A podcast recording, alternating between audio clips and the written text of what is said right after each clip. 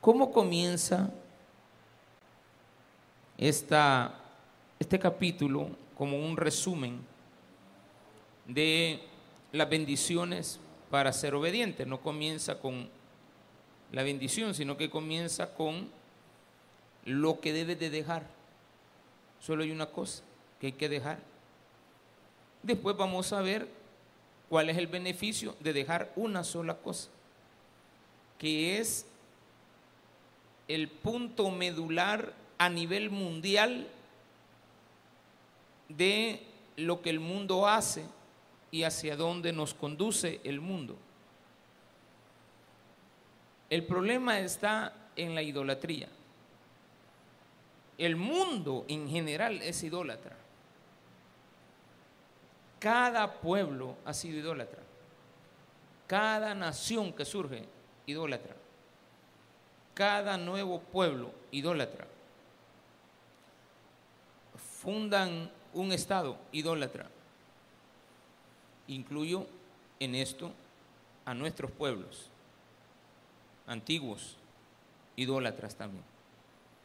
Y al día de hoy nosotros vemos a nivel nacional en todo El Salvador idolatría.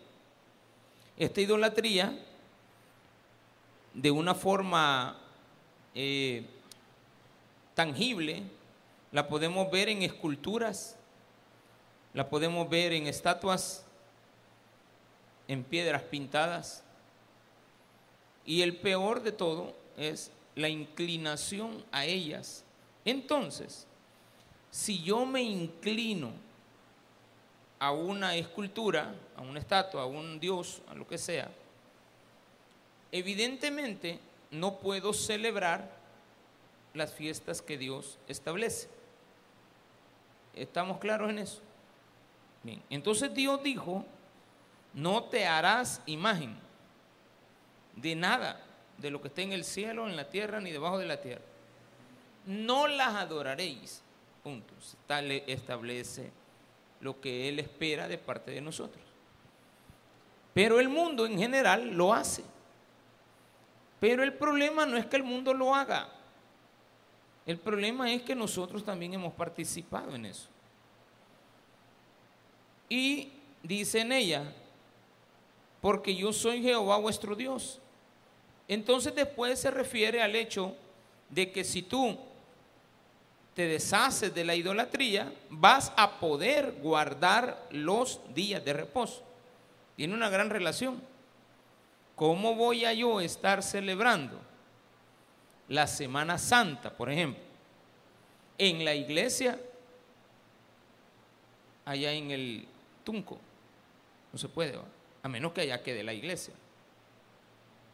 No se puede. No se puede celebrar, por ejemplo, un día de libertad como la independencia de una forma mundana. Es un día de liberación del pueblo, de liberación de opresión, de esclavitud, de lo que sea. El pueblo de Israel tenía muchas fiestas, pero son para que ellos las celebraran recordando fechas especiales. Pero eso también en esa época no nos aplicaba porque nosotros no éramos parte de ese pueblo escogido. Pero como muestra, Dios le da a ese pueblo unas enseñanzas que después tienen que tener aplicabilidad en el mundo. Por lo tanto, la palabra de Dios que le dio Dios a Israel, al pueblo hebreo, por medio de Moisés en el Sinaí, después de sacarlo de Egipto, es con la intención de que todas las naciones del mundo las apliquen. Y en la Biblia hebrea encontramos todas las leyes, estatutos y mandamientos políticos, humanos, trato animal, trato entre las personas, eh, económicas, administrativas, civiles, penales. Lo encuentro todo en la, en la palabra de Dios. De tal manera que si yo tomo la palabra de Dios y con base a esa palabra hago una constitución de un país y lo cumplo, ya la hice. y lo cumplo. Pero Dios no te manda a que seas perfecto, porque perfecto solo es Él. Entonces al menos trata de intentarlo. Ya no como nación, sino que como individuo. Durante toda la época de la existencia de la humanidad, siempre ha habido un enemigo de parte de, Dios, un enemigo que va a tratar la manera de tergiversar todo lo que la palabra de Dios establece. Y como la palabra de Dios establece no hacer idolatría, lo primero que hace Satanás es buscar a quién, lo va a adorar a él. Porque está prohibida la idolatría. No se la había dicho a Adán y a Eva, pero era evidente que todo buscaba como objetivo evitar la idolatría. Porque si hay alguien que ha hecho al hombre, ese hombre le va a rendir culto al Dios que lo hizo. De Satanás, molestamente, anda buscando que lo adoren. Y en esa búsqueda ha generado a nivel mundial, hasta el día de hoy, y hoy también se cumple, idolatría por todos lados. El problema principal de todo el mundo la universalidad de todos los problemas y acontecimientos que vemos hoy en día, guerras, hambruna, eh, pestilencias, enfermedades que se convierten en esas pestes que vienen y mueren millones de personas, guerras donde mueren millones de personas, eh, catástrofes, etcétera, todo tipo de eh, escasez alimentaria. Todo está provocado por eh, los aspectos idolátricos. Donde Satanás siempre va a tratar la manera que su pueblo, el pueblo de Dios, caiga en la idolatría. Y se entiende que aquel que recibe la palabra es el primero en escucharla y debería de ser el primero en aplicarla. Por lo tanto, sigue hasta el día de hoy cumpliéndose la palabra de Dios. Me le estás cambiando ahí un poquito el monitor. Bájale nuevamente. Este, hasta el día de hoy, que la palabra de Dios se tiene que cumplir de una manera tal que veo en los acontecimientos que pasan en el mundo que son parte de la desobediencia del hombre. Pero como hoy vamos a hablar de la obediencia, vamos a comparar qué es lo que me conviene hacer y cuáles son los beneficios de hacer lo único que Dios me está pidiendo. Cumplir su palabra. Pero para cumplir su palabra, yo debo de participar de su adoración y su adoración está enfrascada en fiestas que tienen que ver con fechas específicas y estas fechas específicas también están relacionadas a lo que Él espera que cada día vayamos celebrando por las victorias alcanzadas. Cuando el pueblo de Israel salió de Egipto, salió por medio de la inmolación de un cordero. Sin esa inmolación no hubiera salido. Dios escuchó el clamor del pueblo y lo liberó. No había ley todavía lo libera de la esclavitud de, de, Egipto, lo saca de ahí, pero antes de sacarlo, hace un acto y le dice a Moisés y a Aarón, dile a todo el pueblo que haga la inmolación de un cordero y que tome de la sangre del cordero y la ponga en, los postes de las puertas de la entrada de su casa. Y una vez puesta la sangre en los dinteles, en las puertas, en los pórticos, en la puerta principal de cada casa, yo voy a perdonar la vida de todas esas personas y le voy a empezar a guiar a un nuevo mundo. Y así lo hizo. Y así pasó. Cuando ellos salen de Egipto, le da la ley primero lo lleva, pero en el camino les va dando a conocer la ley que Él quiere que ellos cumplan.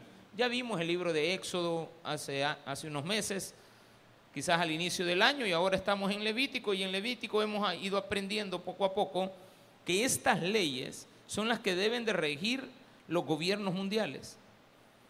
Por eso es que no acepto que hay pastores que no quieran predicar de política dentro de las iglesias, cuando toda la ley levítica es política, cuando toda la ley es un decreto de una constitución y esta constitución tiene estatutos que hay que cumplir, que si los cumplimos nos vamos a dar cuenta que nuestra vida y nuestra sociedad va a vivir de una manera diferente a la que hoy se está viviendo. Entonces dice, si anduvieres en mis decretos y guardares mis mandamientos y los pusieres por obra, yo daré vuestra lluvia en su tiempo.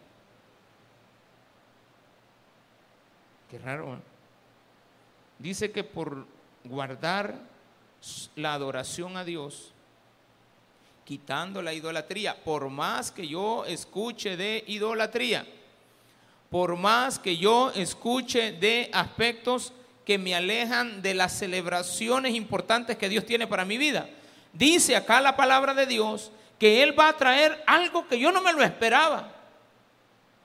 No me dice que me va a dar este que me va a dar días de libres, ocho horas de trabajo lluvia a su tiempo. O sea que Dios dice, si tú me adoras y quitas la idolatría y no te haces idólatra, yo no te voy a mandar más lluvia de la necesaria que necesita la tierra para producir. No voy a mandar nunca diluvios. No voy a mandar nunca una correntada. Nunca voy a mandar eh, a los ríos que se desborden. Voy a mandar la lluvia a su tiempo. Quito todo tipo de desastres naturales. No sé si lo ve, yo sí lo veo. Inmediatamente me doy cuenta. Si anduvieres en mis decretos y guardares mis mandamientos, andar en sus decretos, el hombre está, aquí viene un problema guardar los mandamientos de Dios, usted me dirá, bueno, pastor, pero que la misma Biblia dice que si yo no, los puedo cumplir, hombre, ¿de para qué los voy a intentar? No, ese es el problema. ¿Cómo está el hombre? ¿A cuentas con Dios o caído? ¿Cómo está Adán? Caído. Va, ya se cayó. ¿Cómo se resolvió el problema? se le quitó la ropa, ¿verdad? ¿Sí o no? ¿Se acuerda de eso? Que a, Adán cuando se dio cuenta que había caído, se dio cuenta que no tenía ropa. Eso fue lo que se dio cuenta. Se dio cuenta que estaba desnudo. Entonces, ¿qué hace Dios para resolver el problema? Le pone ropa. ¿Verdad? Pero esta ropa que le puso venía ya no de la cobertura de la luz que iluminaba el cuerpo de Adán, que era eterna, sino que de un animal que fue sacrificado para ponerle a él la piel del animal. Entonces hay derramamiento de sangre y con el derramamiento de la sangre, entonces sabemos que hubo un sacrificio. Y regresa la condición a Adán, pero caído. Hoy va a morir. Y como va a morir, entonces viene Dios, lo saca del Edén y lo mete en esta tierra que hoy conocemos. Y en esta tierra que hoy conocemos, en la época de Adán, siendo Adán ya ancianito, vio el nacimiento de un muchacho llamado Noé y murió. Cuando Adán estaba ya 930 años de edad, nació Noé. O sea que vio a Noé. ¿Qué vio? La salvación de Dios. ¿Para borrar qué? En esa, en esa época, Dios borró la idolatría del mundo. y volvió a meter a Noé en una nueva tierra. Post-diluviana, nosotros nos llamamos o nos deberíamos de reconocer cuando nos digan, tú eres un post-diluviano. Hay que entender que somos seres humanos que vivimos y sobrepasamos y gracias a Dios, Dios nos metió en un arca a Noé y a sus hijos con su mujer y las mujeres de ellos en un arca del en una en una arca que se le conoce como el arca de Noé para sobrepasar el diluvio y ahora nosotros somos personas que vivimos después del diluvio, postdiluvianos. Bien. Si anduvieres en mis decretos, se lo dice ahora, ya no a, Noé, ni a, ya no a Adán, sino que a la descendencia que ahora vive en esta época. Si usted guarda los mandamientos de Dios y los decretos de Él, y usted me dirá, pastor, pero es que no se pueden cumplir. Entonces dice, ponelos por obra, intento. De ahí que la prédica de hoy se llama así. hermano, por lo menos inténtelo. No, que yo, yo, yo no soy bueno para nada, inténtelo. No, que yo no voy a poder cumplirlo, inténtelo. No, que yo soy topado, yo no voy a poder ir a la universidad, inténtelo. Es que a mí no me gustan las matemáticas, estudie cocina, hermano. Y se va a dar cuenta que ahí también va a tener que hacer cuentas. Entonces, asóciese con otro amigo suyo que le gusten las matemáticas. Punto. Y entonces ya van a salir bien en un negocio porque el otro va a hacer bien las cuentas y usted va a hacer bien la comida. Voy a poner un comedor, pero no sabe cómo se sacan los costos. Va a valer 40 dólares la caja de tomate y usted va a seguir poniendo, haciendo tomatadas. No la hace. Usted no va a saber costear. Tiene que saber y aprender eso. Entonces, por lo tanto, no es lo mismo hacer un fresco de guanábana que hacer un fresco de arrayán. ¿De acuerdo? Bolsada así por dos pesos y así la única guanábana de 10 pesos. Como le, los costos cambian. Pero Dios aquí dice, yo te voy a mandar todo a su tiempo, la lluvia. Yo daré vuestra lluvia en su tiempo y la tierra rendirá. Esto me encanta. El origen de, lo, de la...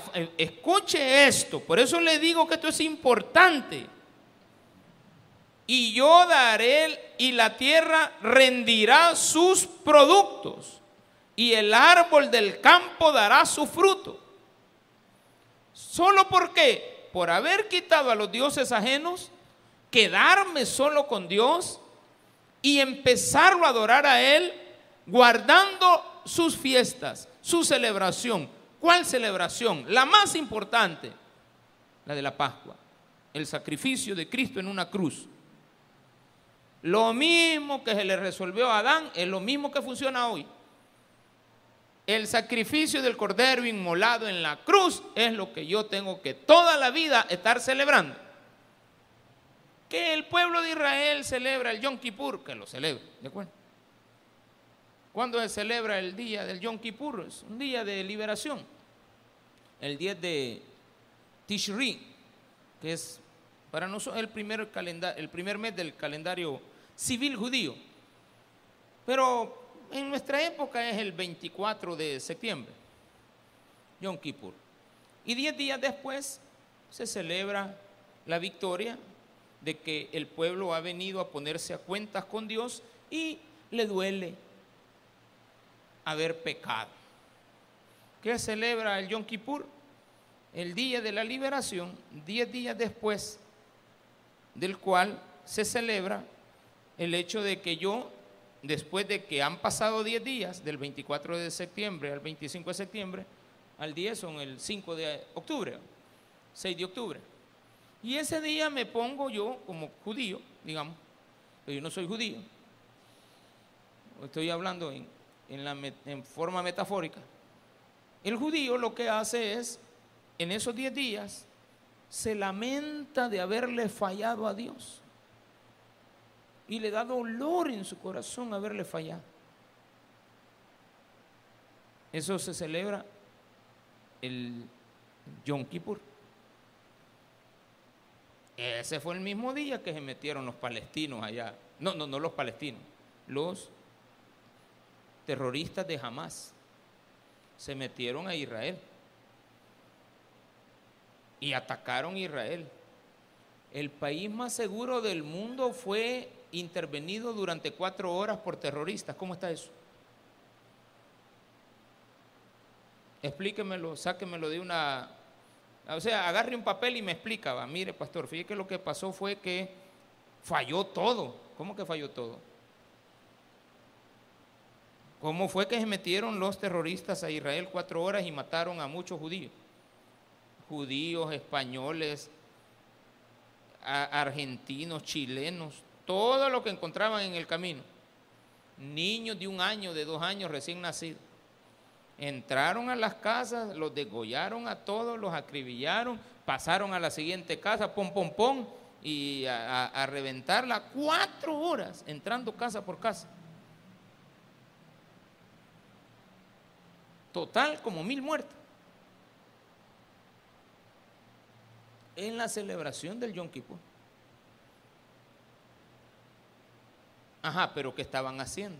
Estaban celebrando el Yom Kippur. ¿Cómo se debe de celebrar? Con dolor. En la fiesta de los tabernáculos. Porque después se hace la, champa en la fiesta de los tabernáculos, que coincide con esa misma fecha. Hay que hacer la fiesta del Sukkot, se llama.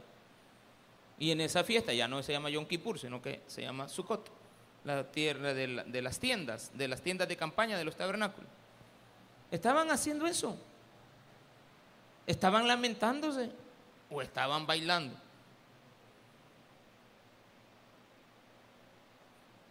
¿Será el pueblo de Israel obediente a Dios? ¿Serán temerosos de Dios? La respuesta es no. Les vale.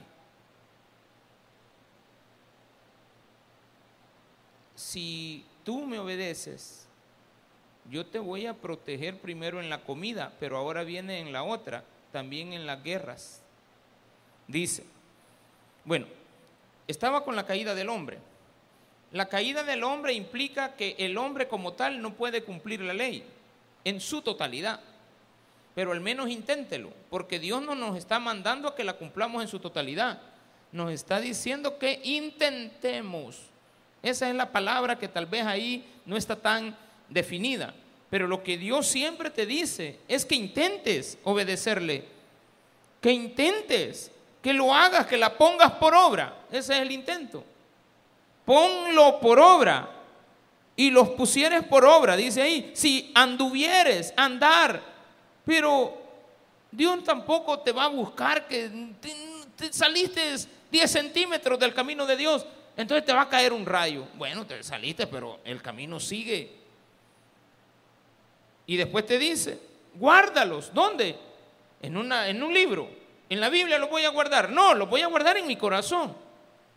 Los voy a atesorar para mí, los voy a meter en mi cabeza y cuando vea una idolatría, fuera idolatría porque yo adoro a Dios. Bueno, si tú no guardas los mandamientos, cuando venga el enemigo no te va a agarrar, pues vos. Y los pusieres por obra el intento.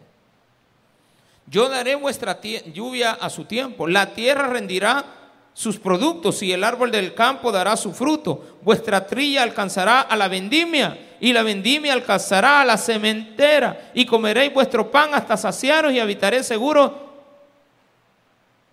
¿Y habitaréis con? Bien. ¿Cuál es el gran temor de todo el productor? Perder sus cosechas. Vayámonos despacio. Vuestra trilla alcanzará la vendimia nunca, jamás se coma los frutos que tiene guardados sin antes no tiene otros asegurados. ¿Cómo así, pastor? Mira, le voy a dar la clave. ¿Quiénes tienen tomates ahorita en la casa? ¿Tiene tomates? Vayan a comprar más y cuando ya tengan más, usen los que ya tienen. ¿Lo entendió? ¿Lo entendió? ¿Quiénes tienen huevos en casa? Vaya, ya tiene huevos, vaya a comprar más, ¿de acuerdo? Y cuando ya los lleve los nuevos, ocupe los viejos. ¿Me está entendiendo? Nunca te comas la comida, los productos y no te quedes sin nada. Tienes que tener para después. Ah, yo por eso guardo un poquito de coca para el otro, para el otro rato. pues guárdala, pues, de tu problema. Yo, yo guardar un poquito de gaseosa, me la voy a llevar. No, está hablando de eso. Aplíquelo en todo. Tengo tomates, tengo cebollas, tengo chiles, tengo papas, tengo esto. Tengo de todo tengo. Tengo queso duro, fresco, requesón, crema, va, todo tengo. Entonces veo que ya va el queso a la mitad. Ah, ya va el queso a la mitad. ¿Qué voy a hacer? O cuando ya se me ha acabado y salgo yo como a las 11 de la noche y abro la puerta y busco, tengo el pan, pero no tengo con qué. Por bruto. ¿De acuerdo? Porque yo llevé pan, pero no tenía queso. Falla. ¿O no? Entonces viene Dios y dice, mira, como yo veo que tú eres obediente, voy a mandar la lluvia a su tiempo, número uno. Número dos, y esto no tiene aplicación solamente para el pueblo de Israel, también para mí. Si yo mando, si, yo me, si tú me obedeces y quitas la idolatría y eres conmigo y guardas mi mandamiento y los pones por obra y andas en ellos, entonces yo voy a mandar la lluvia a su tiempo y además de eso voy a hacer que con esta lluvia la tierra dé sus frutos y que los árboles también den las frutas. Y te voy a mantener con esto, con tanta abundancia que siempre, porque usted me va a preguntar, ay pastor, si en Antillo compro los únicos tomates que voy a alcanzar. Viene Dios y te dice, volvamos al versículo número 4, 3. ¿Andás en mis caminos? Sí, Señor. ¿Guardás mis mandamientos? Sí, Señor. ¿Los pones por obra? Sí, Señor. Yo te aseguro que aunque tengas comida en la casa, vas a tener para comprar más antes de que se te acabe. Eso me gusta a mí. Ya le voy hallando sabor a esto de las leyes divinas. Vuestra tría alcanzará a la vendimia y la vendimia alcanzará la cementera. La cementera es lo que está sembrándose. Pero me está diciendo Dios, lo que tenía guardado es lo que vas a usar hoy, pero no lo uses antes de llevar la vendimia. Y te aseguro bueno, lo que ya estaba trillado es lo viejo. La vendimia es lo que está ahí. Y ahora yo te aseguro otra cosa más importante. Que cuando te estés acabando los frutos que tenías de ayer, te aseguro que te voy a dar los de ahora. Pero también te aseguro que ya va a estar lista la otra cosecha. No, hermano, ahí ya, ya, me topó. Ahí en Guatemala ahorita, bueno, ya está calmándose eso, pero no sé cómo está la cosa. Se pone tremendo. Hay un argumento que vota todo. A ver si me lo entiende. En Guatemala siembran verduras, tomate. Yo conozco un amigo que siembra tomates allá. No, mi hermano, ese siembra tomates, ¿de acuerdo? Cuando yo veo las tomateras de él, digo, aquí sí hay tomates, ¿de acuerdo? Estamos hablando de 60 camiones al día de tomate. Y el hombre vive en la ciudad, pero sus sembradillos están afuera de la ciudad. Él exporta al Salvador sus tomates, a Guatemala los traslada y a Honduras también le exporta. O sea, el hombre, más que su camino queda de Ipala para Chiquimula y de Chiquimula para, para Izaba y, y el, este puerto, puerto, ¿cómo se llama? El de, el de Tegucigalpa, me olvida. Puerto Barrios. Entonces, sale por allá y allá y viene por acá por El Salvador, nos mete los productos aquí por, por la frontera de San Cristóbal o Angiatú también. Bueno, pero en este momento ni adentro los puede mover.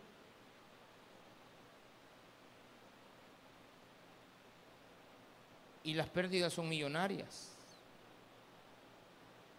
Entonces a veces nos han dicho a nosotros que para no depender de Guatemala sembremos productos. ¿De acuerdo? Estoy de acuerdo. Y entonces no vamos a tener escasez. Espéreme. Pero entonces, ¿por qué Guatemala tiene escasez de llevar sus alimentos a los supermercados dentro del país? Porque tienen un problema y un conflicto. ¿Y este conflicto por qué se genera? Por la desobediencia. ¿Y este conflicto por qué se genera? Por la injusticia. ¿Y esto de dónde proviene? De no reconocer a Dios en todo. Si viviéramos con Dios y Dios fuera el centro de nuestra vida, de nuestras actitudes, no tuviéramos problemas sociales, no tuviéramos, tuviéramos problemas de injusticia, no tuviéramos problemas de escasez. La Biblia dice que si tú te portas bien con Él, Él va a mandar la lluvia, Él va a hacer producir, él va a poner todo en orden y que tú cuando tengas comida en casa no te vayas a acabar esto porque te aseguro de que voy a poner también en los sembradillos y va también a estar lista la cementera. Ya vas a tener la, la materia prima lista para la próxima cosecha. Y habitaréis seguros. ¿Cuál es el gran problema de la productividad? Que alguien te la robe. O sea que Dios me promete seguridad. Que nadie venga y me haga una llamada y me diga, este, hey maestro, ya va a pasar ahí, o al cipote que esté ahí, dele 20 pesos. Si no, pues mire, vamos a encontrar en contra de su familia. Viene Dios y dice, aléjate de la idolatría y vas a habitar seguro. ¿Puede un país hacer esto? Sí. ¿Qué se nos acaba de meter esta semana? Esta semana, Canadá, las Naciones Unidas y ACNUR acaban de inaugurar la casa LGBTI en El Salvador. ¿Qué nos viene? Dice que te vayas a tomar un cafecito con tus hijos ahí. Y no dice con tus niños, sino que con tus niñes. Vaya tontera. Ya me metieron. Pero no estás obligado a ir pero ya se metieron. ¿Usted cree que ahí se va a adorar a Dios? No. ¿Hacia dónde nos lleva? Ah, a que Dios nos va a mandar una, la lluvia no a su tiempo, sino que antes del tiempo y después del tiempo. O sea que nos va a mandar la lluvia en marzo cuando no la queremos y nos la va a mandar en diciembre cuando ya es muy tarde. Pero todo a causa de qué? De que no me estás adorando. ¿Por qué? Porque todos los actos que yo en la vida hago para deshonrar a Dios van en contra de su sacrificio. Punto. No hay dónde buscarle. No me diga que esto no tiene que ver con gobiernos. No me diga que no tiene que ver con usted también y su actitud. Entonces los gobiernos del mundo deberían de estar regidos por la palabra de Dios. Y todo gobernante que empiece a leer la Biblia va a encontrar que poniendo en práctica esto, se acuerda un tipo que llamaba, bueno, no, no, bueno, se llamaba Artajerjes, pero la Biblia no lo menciona como tal. El, rey de Nínive. cuando Noé, eh, perdón, este, Jonás llegó a, a Nínive, Jonás era desobediente, ¿va? Pero al final Dios me lo le, mandó una ballena antes de tiempo, ¿de acuerdo? ¿Sí o no? ¿Y qué hizo? Lo revolcó todo en su jugo gástrico y no se murió el, el- Jonás. Porque era de deshacerlo, ¿verdad? ¿O no? Yo no conozco algo que el estómago no deshaga. Usted le mete ahí chorizo, empieza el estómago trabajar. ¿o no? Y empieza el estómago, trabaja el estómago y empieza. Y ya cuando lo ha deshecho todo, manda una, una como saliva, pero no es saliva, sino que es un- una liga que llega al estómago y empieza a, llevar todos los nutrientes al intestino grueso. Y empieza a trasladar todo eso por el duodeno y hasta que, bueno, usted sabe más que yo de eso. Es lo que hace Dios. A su tiempo.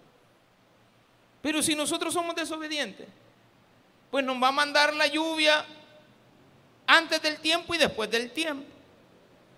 Y entonces no va a haber ni comida para hoy ni comida para mañana. Y todo lo que tengas todavía lo vas a perder porque estarás inseguro. Porque dice, habitaré inseguro. ¿Dónde voy a poner la comida? Afuera, no hay problema, nadie se la lleva. Porque si usted deja la puerta abierta de su casa, ¿sí o no? Bueno, eh, unos meses anteriores era peor, pero ahora también hay ladronismo. Se le, le llevan todo, usted, usted no está seguro. Pero aquel que confía en Dios, créamelo, aquí dice que Dios me está prometiendo seguridad. Y yo daré paz en la tierra. ¿Y esto qué es? Paz en la tierra. Yo daré paz en la tierra. Guerras, no. ¿De dónde provienen las guerras? De la falta de adoración a Dios. Volvemos a caer en lo mismo. El mundo es idólatra. ¿En qué termina la idolatría? Pues hombre, que están en otras cabezas que tienen ahí todas sucias y terminan en guerras. Y dice acá, Dios, si tú me adorares, vuelvo a lo mismo, yo te voy a dar paz. ¿Y sabes qué? Vas a dormir y dormiréis y no habrá quien os espante y haré quitar de vuestra tierra las malas bestias. Ah, aquí el Señor, esa mala bestia se refiere a, al, al que come la- las cabritas. ¿Cómo se llamaba el que andaba, un animal que había parido por ahí? El chupacabra, la mala bestia. La mala bestia son todos los gobiernos satánicos, hermano. Mira, tú sírveme a mí, yo me encargo de esa casita que acaban de inaugurar. Tú adórame a mí, yo me encargo de los que te están renteando. Tú adórame a mí, yo me encargo de los ladrones. Adórame a mí, yo me encargo de las guerras. Aunque hay, o- estés oyendo de guerra y rumores de guerras, tú habitarás seguro. Ay, que hay guerra en, en Ucrania. Y hasta se nos olvidó que hay guerra en Ucrania, pero hay guerra en Ucrania. Y la guerra de Ucrania ha hecho que los fertilizantes aumenten de precio. Y ahora asúmele que hay una guerra en- en ocho países, porque ya no solo es Israel, ya se metió Estados Unidos, ya hay ocho países que están saltando por allá. Y son los dueños del petróleo del mundo. ¿De qué es lo que está subiendo el petróleo? ¿Por qué? ¿Están adorando a Dios? No. El día que se pongan a adorar a Dios, hay paz. Entonces, ¿qué es lo que va a quitar Dios? Las malas bestias. Las malas bestias tienen que ver con todo este tipo de grupos terroristas que quieren exterminar el mundo. Porque en las guerras no mueren solamente los combatientes. Dice un periodista, escritor y antropólogo. En las guerras pelean los que quieren la paz y mueren los que quieren la paz, pero son orquestadas por los que no quieren la paz.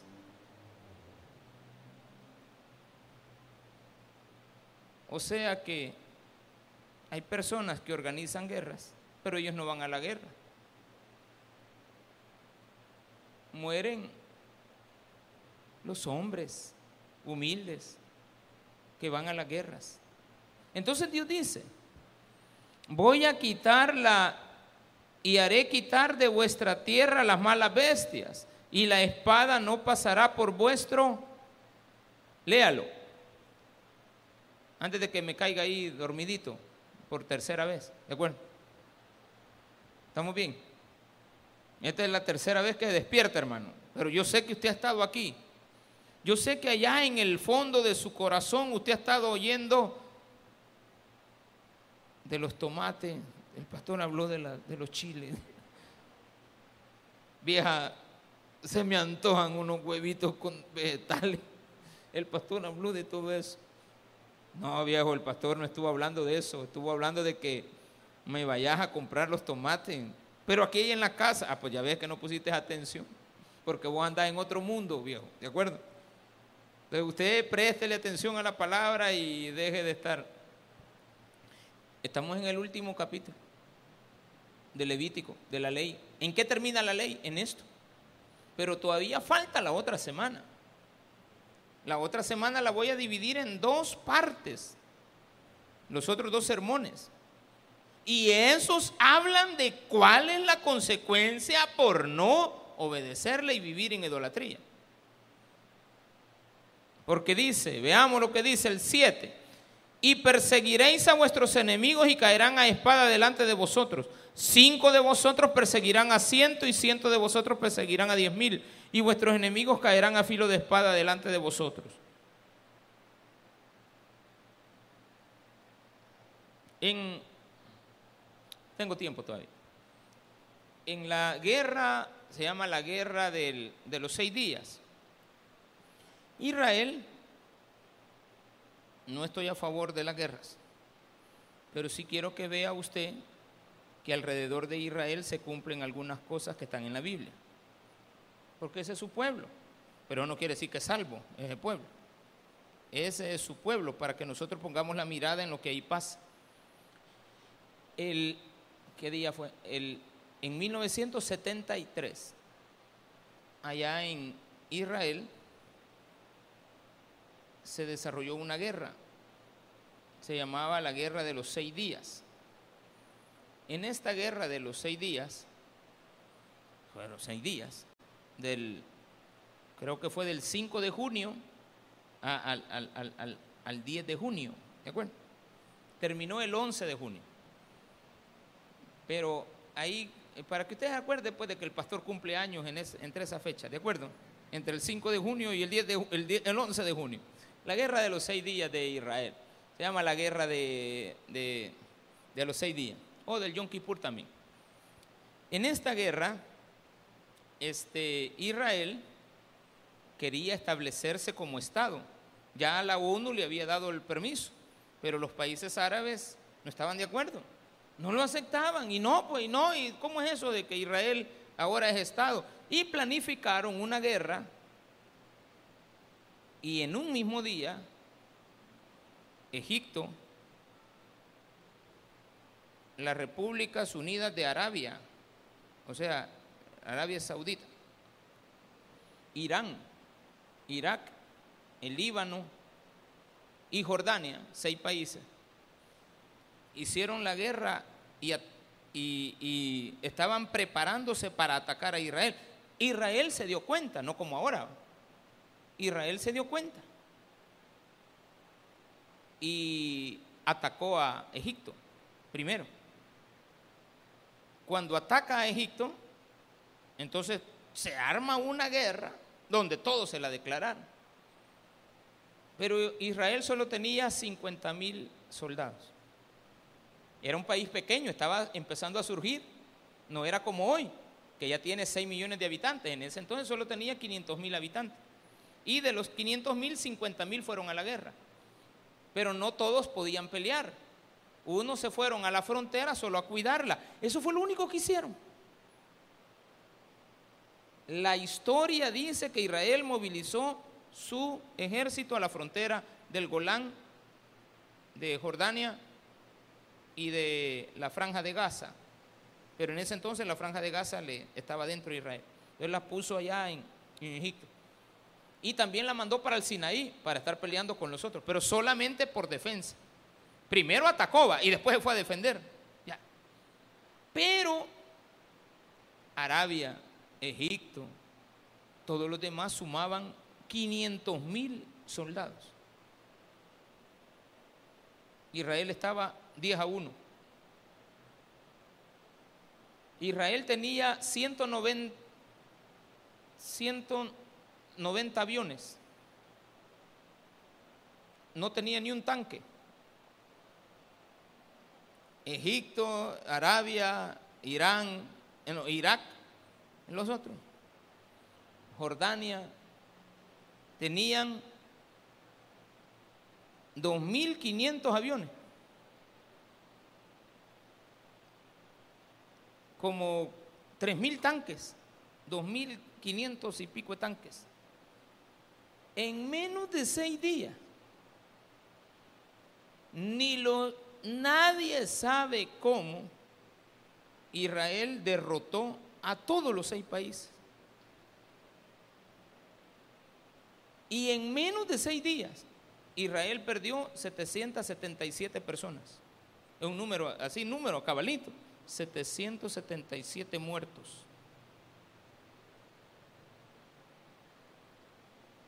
Y los demás. Solo Egipto, 15 mil muertos. El otro, 4 mil muertos. Y el otro, 8 mil muertos. Ay, no, dijeron, no está no sabían ni... Ah, y aviones. Los 2.500 aviones destruidos de la oposición. Y Israel no perdió ni uno.